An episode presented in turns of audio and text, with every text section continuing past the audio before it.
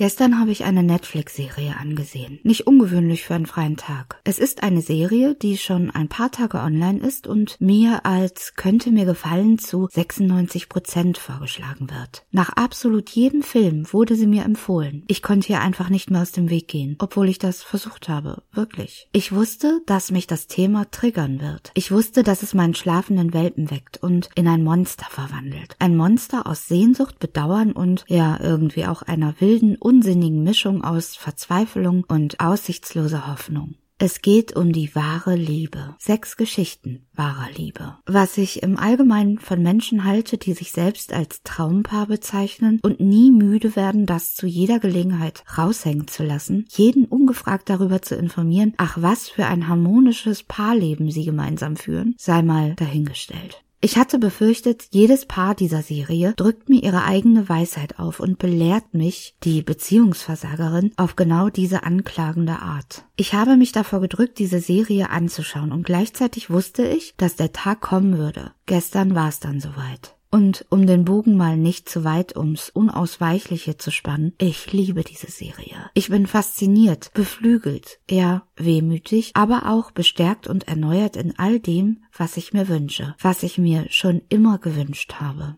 Und all die Paare trösten mich, dass ich gar nicht so eine Beziehungsversagerin bin, sondern dass ich einfach nicht den richtigen gefunden habe. Okay, was mich fasziniert. Jedes Paar in dieser Serie strahlt Ruhe aus, Gelassenheit, Freundlichkeit mit sich und der Welt. Jede Geste, jeder Blick, egal ob zum Partner, zur Familie oder in den Spiegel, ist aus freien Stücken liebevoll.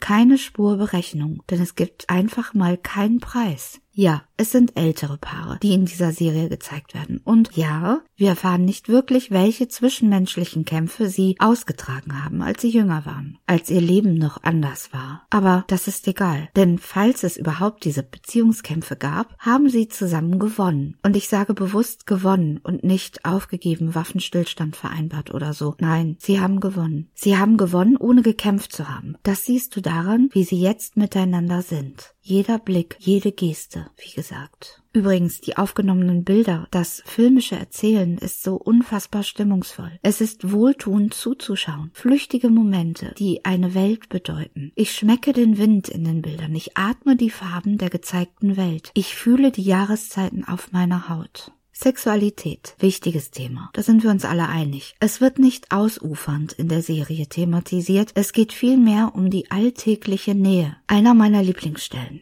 Ein 84-Jähriger sagt zum Thema Streit, wir hatten keinen Streit. Falls es mal Unstimmigkeiten gab, haben wir das in ein, zwei Tagen durchgestanden. Es gibt kein Schimpfen und Fluchen. So einiges wird wieder gut nach einer Umarmung. Ich habe es jetzt nicht wortgenau zitiert, aber als dieser Mann es aussprach, hat er damit für mich alles auf den Punkt gebracht. Eben auch in Bezug auf Körperlichkeit. Sie ist wesentlich. Schön finde ich, dass ganz deutlich wird, und das ohne es auszusprechen, Sex ist kein Marathon. Der Höhepunkt nicht die Ziellinie, zu der du dich kämpfen musst. Sexualität ist körperliche, zärtliche Nähe. Geben um des Gebens willen, aber auch nehmen um des Nebens willen. Es ist eine gegenseitige Lust vorhanden, und Sexualität wird nicht erfüllt, sondern geschenkt der Partnerin, dem Partner und sich selbst. Und auch das hat nichts mit dem fortgeschrittenen Alter zu tun. Das ist eine Einstellung, ein Lebensgefühl. Natürlich freue auch ich mich über einen Höhepunkt, aber wie gesagt, das ist nicht die Ziellinie, der Preis eines Sieges nach einem Wettkampf. Nie gewesen. Es gibt übrigens tolle Bücher zu genau dieser Art von Sexualität. Stichworte da sind Slow Sex und Soul Sex. Okay, so viel dazu.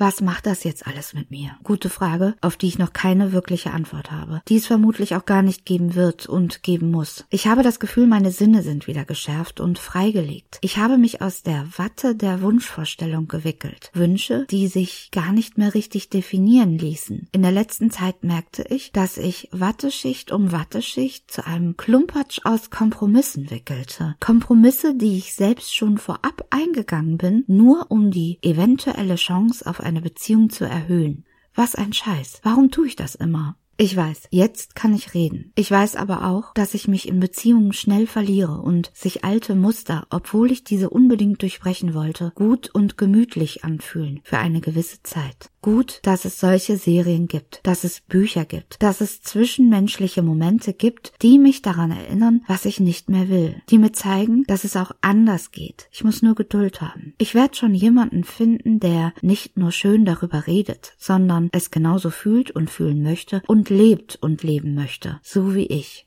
Irgendwann.